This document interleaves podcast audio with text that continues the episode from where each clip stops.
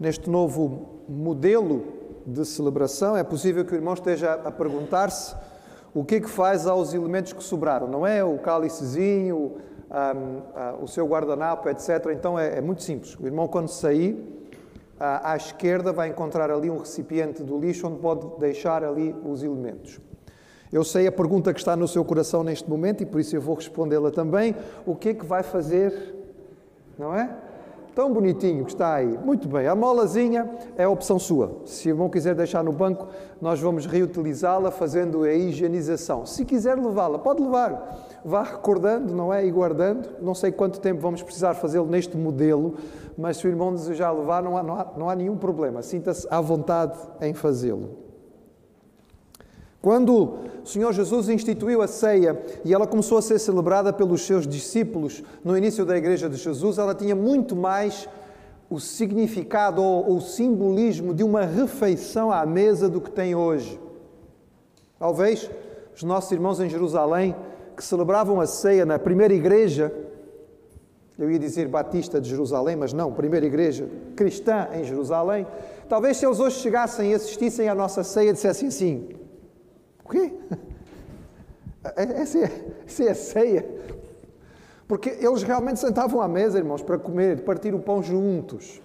E provavelmente o que acontecia é que no meio da refeição, usando os elementos que eram obrigatórios em qualquer mesa judaica, que seria o pão e o vinho, eles deixariam parte disto para poder recordar, cada vez que juntos sentavam à mesa, que estavam juntos porque o Senhor os tinha unido. Esta refeição que era partilhada tem um significado todo especial. Chamamos a ceia a mesa do Senhor. E chamamos correto, irmãos, porque quando nós participamos da ceia, é um convite do Senhor para vir à mesa, é o convite para uma refeição.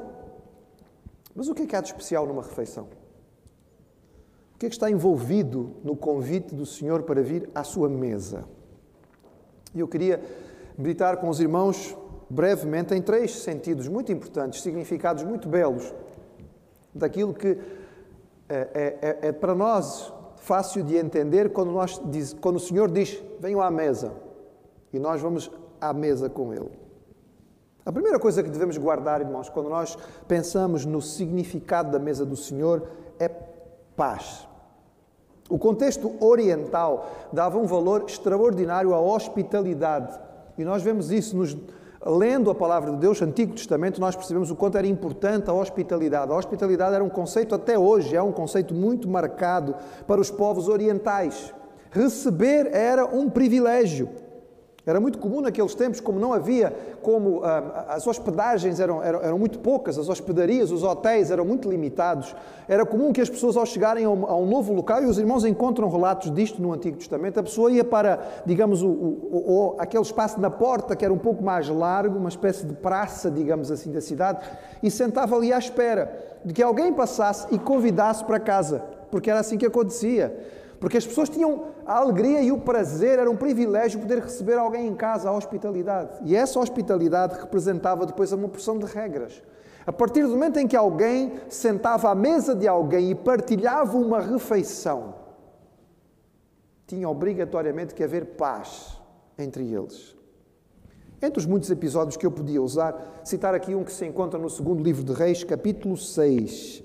Como eu vou citar alguns textos eles serão aqui colocados para facilitar, mas se o irmão quiser abrir, segundo livro de Reis, capítulo 6, a partir do verso 20. Esta história é muito interessante.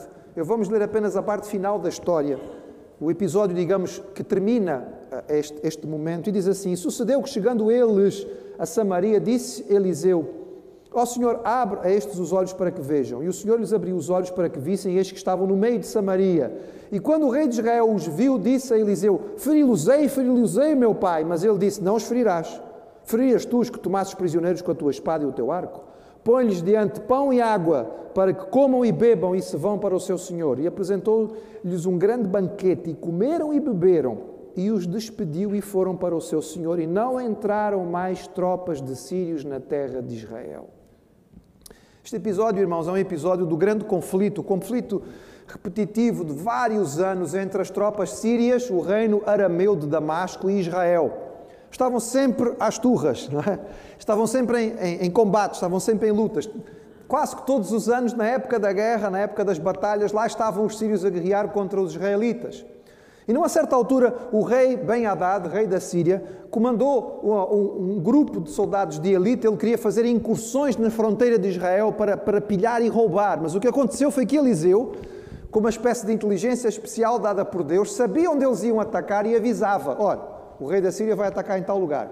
E as tropas israelitas estavam preparadas. E o rei sírio ficou furioso. Disse, Mas tem alguém, tem, temos um espião aqui entre nós, precisamos saber quem é.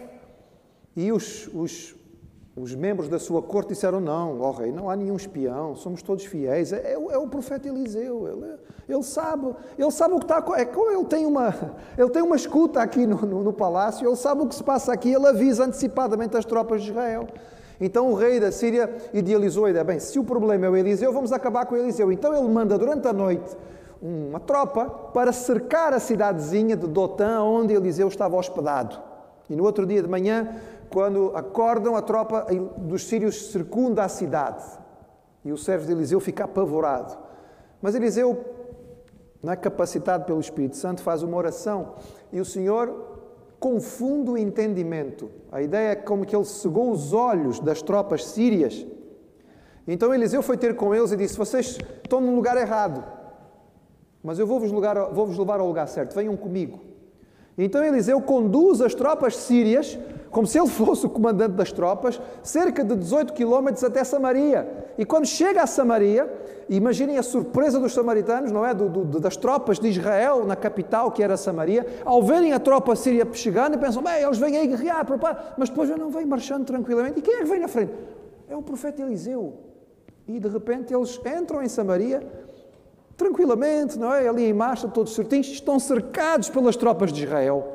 E Eliseu ora aquilo que nós vemos aqui e diz: Senhor, podes abrir os olhos deles. E quando os sírios voltam a ter entendimento, eles estão em, no meio de Samaria, cercados por tropas israelitas. E pensa: e agora é o fim, acabou, vamos ser todos mortos. E o rei Jorão fica logo entusiasmado: oh, oh, oh profeta, posso matar todos? Posso matar todos? Não, não, não. não, não. Tu só matas quem tu ganhas. Não ganhaste batalha nenhuma, esta batalha foi ganha por Deus.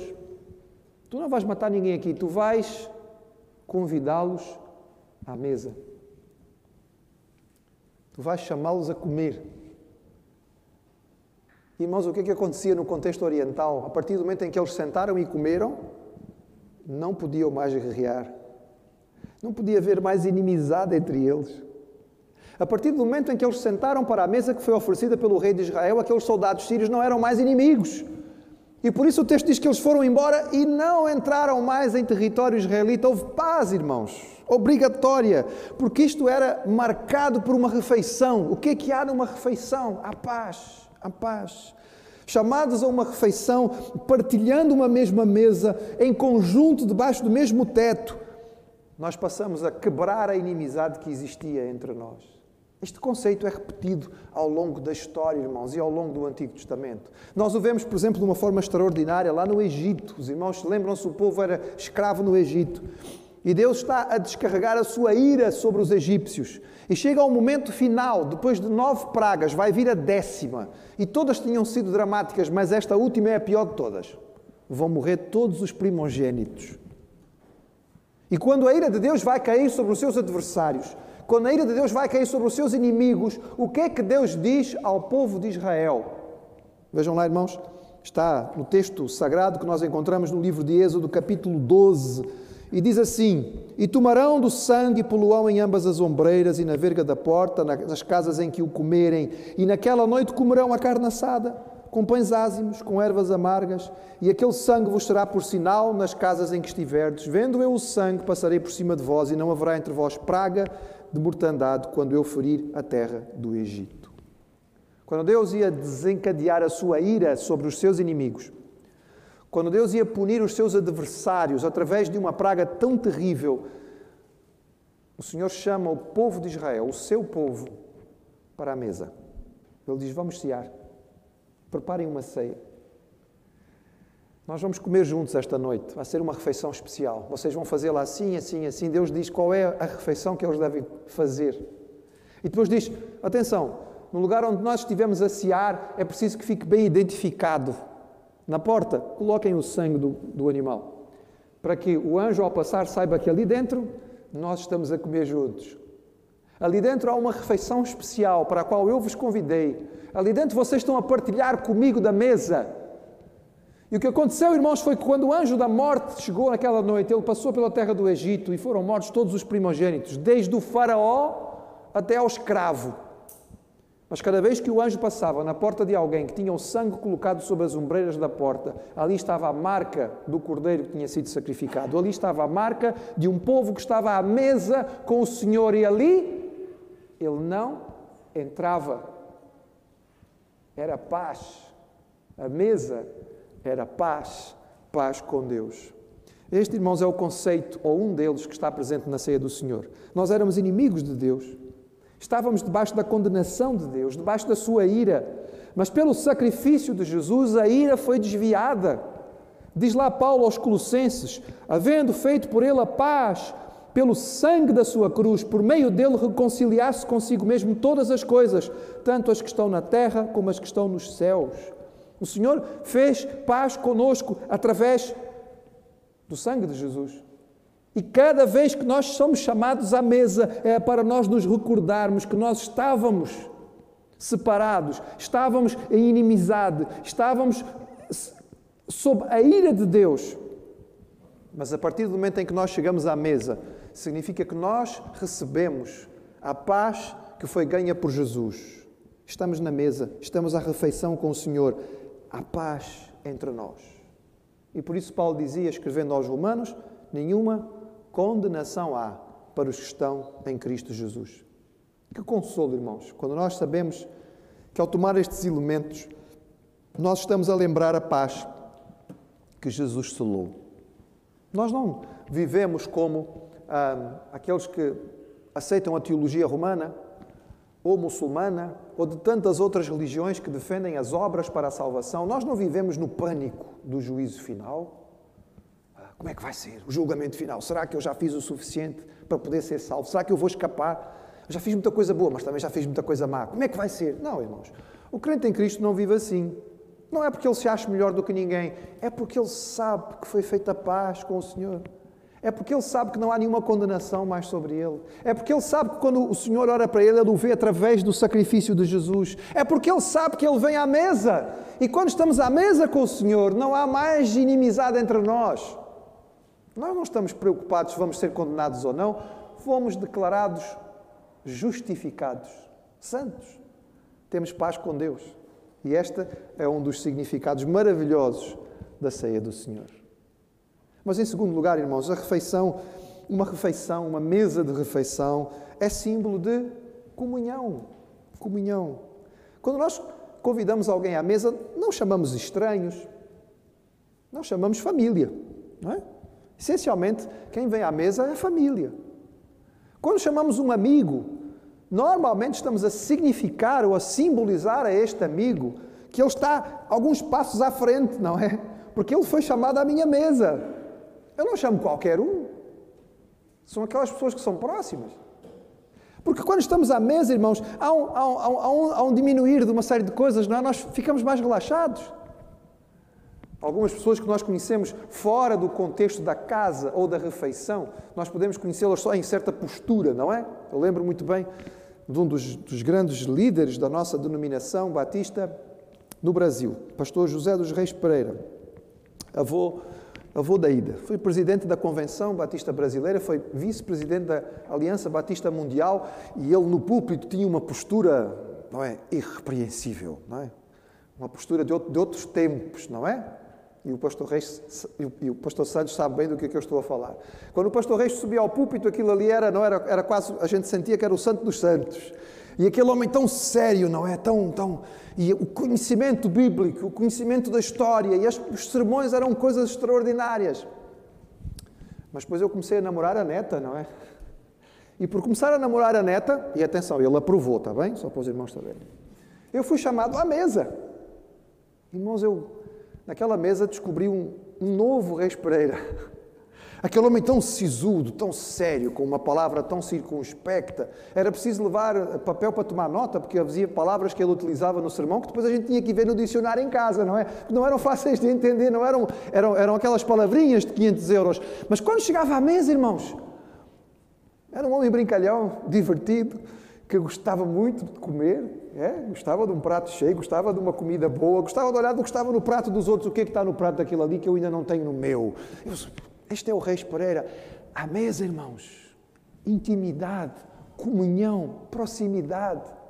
Significa graça. Nós encontramos este episódio muitas vezes no Antigo Testamento. Por exemplo, Gênesis capítulo 18, uma das experiências extraordinárias em que nós temos a noção de que Jesus veio aqui antes da sua encarnação. Anjos visitaram Abraão e em eh, Gênesis 18 diz assim: Abraão está a dizer: Meu senhor, se tenho achado graça aos teus olhos, rogo-te que não passes do teu servo, que te traga já um pouco de água, lavai os pés, recostai-vos diante desta árvore, e trarei pão, um bocado de pão, para que esforceis os vossos corações. E eles disseram: Faze como disseste. É claro que quando Abraão disse eu vou trazer um bocadinho de pão, ele estava a ser muito humilde, não é? Ele trouxe uma baita de uma refeição, ele trouxe um banquete, mas é, era graça, irmãos. Ele disse: se eu achei graça, se há misericórdia da tua parte, então permite que eu te prepare uma mesa. Veja, irmão, é Abraão a pedir ao anjo, e um deles nós queremos que era Jesus pré-encarnado, permite que eu te prepare uma mesa. Este episódio é repetido, irmãos, é repetido. Por exemplo, Gideão vai fazer a mesma coisa com um anjo. Aqui não Jesus, possivelmente um anjo. Ele diz: Se agora tenho achado graça aos teus olhos, dá-me um sinal de que és tu que falas comigo. Rogo-te que daqui não te apartes até que eu volte e traga o meu presente e ponha perante ti. E então ele foi buscar cabrito e pães assados e, e, farinha e carne, etc. E, tal, e trouxe tudo para. Ou seja, se eu acho graça diante de ti, deixa que eu te traga uma refeição. E várias vezes nós encontramos isto. Mas, irmãos, que surpresa teriam os nossos manos do Antigo Testamento quando eles ouvem que a graça estendida aqui, não é que nós pedimos ao Senhor, por misericórdia, deixa que nós preparemos a mesa para ti. Não, irmãos. É Deus que diz: Eu preparo uma mesa para vocês. Venham à mesa à minha mesa. Oh, irmãos, os nossos heróis do Antigo Testamento ficavam felicíssimos quando o anjo do Senhor permitia que eles preparassem uma mesa para que eles pudessem estar juntos. Quando chegamos ao Novo Testamento e no progresso da revelação de Deus, é o Senhor que nos diz: venham à mesa, à minha mesa. Eu preparo a mesa e eu vos chamo para estar comigo à mesa. Que diferença que coisa extraordinária. Os irmãos percebem que um dos personagens do Antigo Testamento, aquele homem que nós percebemos que era muito à frente do seu tempo, não é? Ele realmente era o homem segundo o coração de Deus. Ele tinha uma percepção espiritual da salvação e da graça e da misericórdia do Senhor que vai, vai muito além daquelas pessoas que estavam à sua volta. Por isso é que ele é tão especial. Ninguém tem a sua vida descrita em tantos pormenores. E nós temos cerca de 70 salmos escritos por ele para conhecer o seu coração. E num dos seus salmos, o salmo mais querido, ele diz: Preparas uma mesa perante mim. Oh, irmãos, que visão! Este homem viu lá na frente. Este homem viu lá na frente. Este homem que descreveu num dos seus salmos a cruz. Este homem viu lá na frente. E ele diz: Senhor, a tua graça é tão grande que tu preparas uma mesa perante mim. Oh, meus irmãos, quando nós chegamos à mesa do Senhor, nós temos que lembrar isto. Nós temos que lembrar que é paz. Paz. A inimizade foi quebrada. Aquilo que havia entre nós e Deus que nos afastava do Senhor, que é o nosso pecado, foi perdoado. Os motivos e as razões pelas quais o Senhor nos via como inimigos foram levados por Jesus na cruz. E quando Ele nos chama à mesa, Ele está a dizer: há paz entre nós. Fomos reconciliados. Tu podes vir agora, não tenhas medo. O teu pecado está pago, a tua dívida está ultrapassada. Não fiques preocupado, não há condenação. Mas quando chegamos à mesa, irmãos, nós entendemos que é o Senhor que está nos a chamar para estar junto com Ele. É Ele que nos diz: Eu quero esta comunhão, eu quero esta proximidade, eu quero que nós estejamos juntos, eu quero partilhar a mesa contigo, eu vou preparar a mesa perante ti. Vem à minha mesa. Meus irmãos, isto ultrapassa aquilo que tantos irmãos nossos tiveram a perspectiva nos tempos antigos. Isto é a revelação do Senhor levada ao seu ponto mais alto, em que nós compreendemos o que é que o Senhor deseja conosco. Esta comunhão não deve ser deixada só para o dia da ceia. É para o dia a dia que nós podemos partilhar esta comunhão e esta intimidade. A ceia é apenas para nos recordar, porque nós esquecemos rapidamente o significado extraordinário de tudo isto. Mas cada vez que nós a fazemos e nós chegamos à, à mesa do Senhor, nós devemos lembrar isto. Preparas uma mesa perante mim, na presença dos meus inimigos. Unges a minha cabeça, a minha cabeça com óleo, o meu cálice transborda. Mas ainda, irmãos, quando nós pensamos em refeição, pensamos em festa, é? celebração. Os irmãos conhecem alguma festa, alguma, alguma celebração em algum ponto da cultura mundial que não tenha comida? Festa sem comida, irmão, já deu para pensar? Essa é uma das dificuldades da pandemia, não é? Porque teoricamente a gente agora deve ter cuidado com as coisas, mas vamos fazer uma festa. Mas a gente não pode levar comida, porque há um risco de contaminação. Ah, mas fazer uma festa sem comida? Coisa mais sem graça, não é?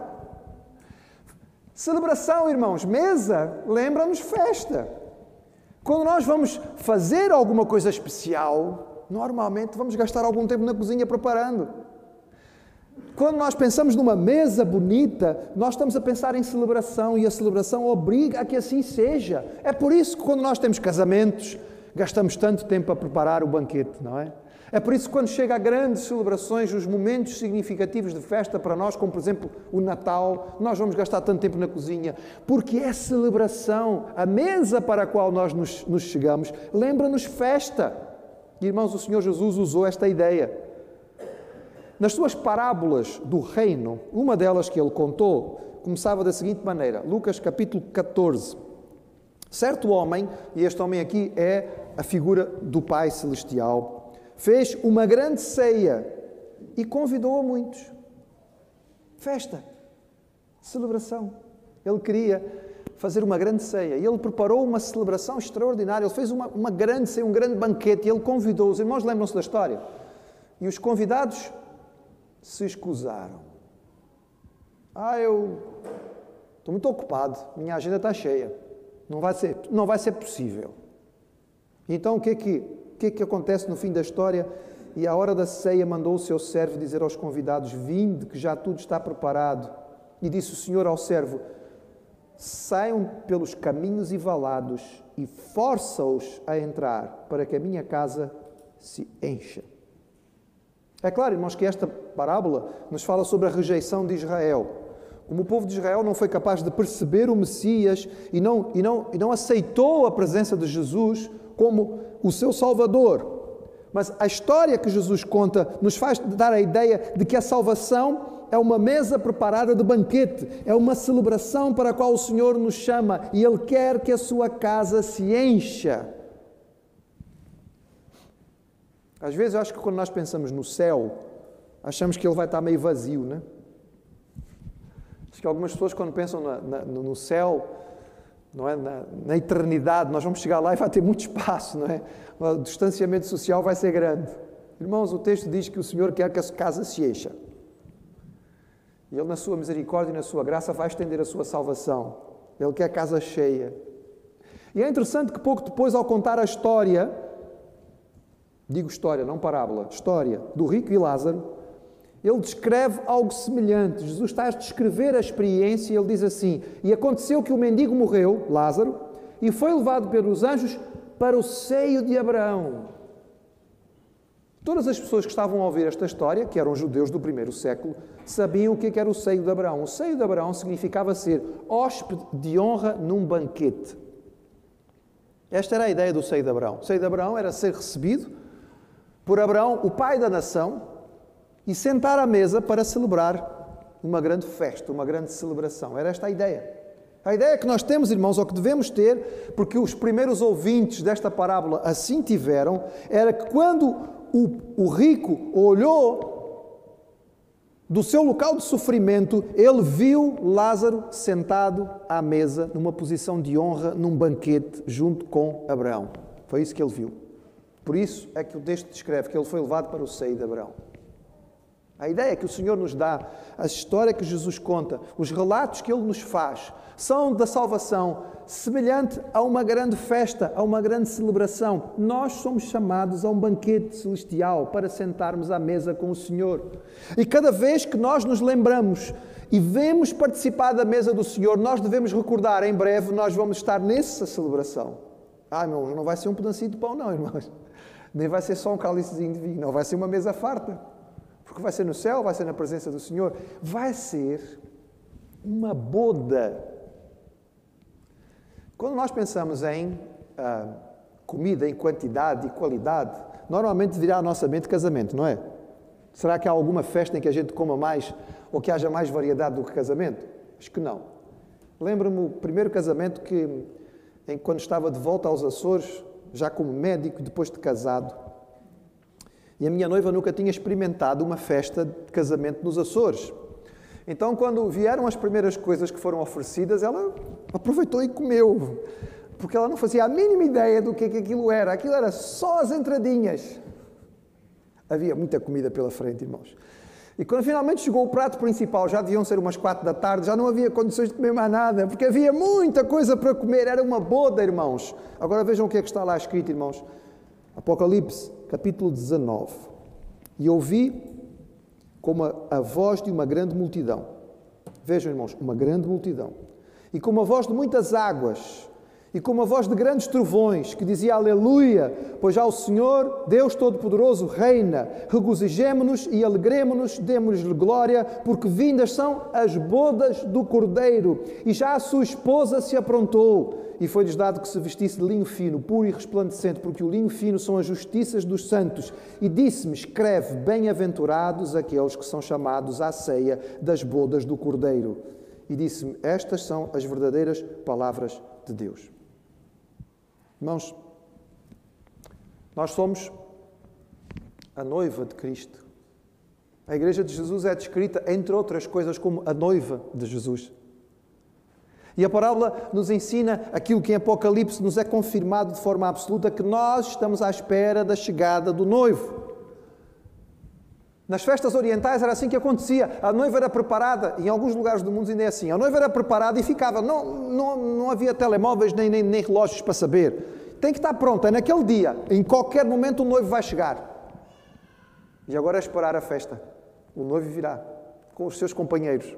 E provavelmente de longe vai-se ouvir o barulho da festa e da celebração e da dança do grupo que vem junto com o noivo. E o noivo chega à porta da noiva e a noiva é entregue a ele. E eles então vão para o local onde vai ser a festa. Irmãos, é isto que nós estamos à espera, irmãos. Crente não vive à espera da morte. A morte foi vencida, irmãos. O adversário foi ultrapassado. Se tivermos que enfrentá-la, ela virá não mais como a inimiga final. É apenas uma transição para que nós possamos estar com o Senhor. Mas nós não estamos à espera da morte, irmãos. Nós estamos à espera do noivo. Nós estamos à espera que o Senhor venha porque nós vamos para a festa, irmãos. Vamos para a mesa da celebração, vamos para as bodas do Cordeiro. Eu gosto de ler, irmãos, porque o texto diz que não são poucos, não, é uma multidão. Ele diz não se podia contar de todos os povos, raças, tribos, línguas e nações. O irmão Melanchard gostava de falar que a língua que ele falava lá na, na, em Angola era a língua dos céus. Irmãos, lembram-se? Várias vezes ele dizia isso. E ele tinha razão. Ele tinha razão. Não é porque a língua dele é a língua do céu, mas ela vai ser falada no céu também, irmãos, porque ele ouviu todas as línguas. A nossa também vai ser, irmãos. E estavam celebrando ao Senhor e sentados às bodas do Cordeiro. Meus irmãos, cada vez que nós vimos à mesa do Senhor, nós somos chamados a nos lembrar que espera por nós uma grande festa, uma grande celebração espera por nós o banquete das bodas do Cordeiro. Por isso, Jesus ensinou: todas as vezes que comerdes este pão e beberdes este cálice, anunciais a morte do Senhor até que venha. Porque Ele vem. E quando Ele vier, nós iremos nos encontrar com Ele nesta festa. Afinal, irmãos, Há muita coisa numa refeição, não é?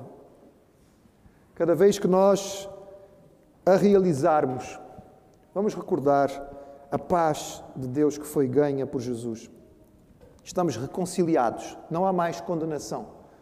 Nós podemos ter a tranquilidade de saber que esta paz que foi feita não pode ser rompida, porque foi ganha pela morte, pelo sangue de Jesus. E sentarmos à mesa do Senhor e chegarmos à mesa do Senhor é a recordação deste pacto selado. Mas é também a lembrança de uma comunhão especial, em que o Senhor abre a porta da sua casa e nos chama à sua mesa, que Ele mesmo preparou para nós, pela graça, irmãos, pela graça. É a lembrança daquilo que vai vir, de que em breve, como noiva, nós seremos chamados pelo noivo para participar das bodas do Cordeiro e nesta grande celebração, neste grande banquete, nós vamos estar sentados à mesa que nos foi preparada. Oh, irmãos, que mesa! Não há mesa igual. Que festa! Que festa especial! E por isso nós podemos cantar e louvar ao nosso Deus, independentemente do que possamos passar aqui. Nós sabemos o que Ele nos ofereceu, a graça que nós temos e a glória que nos espera. Sou feliz com Jesus, meu Senhor. Amém? Vamos ficar de pé e cantar, meus irmãos.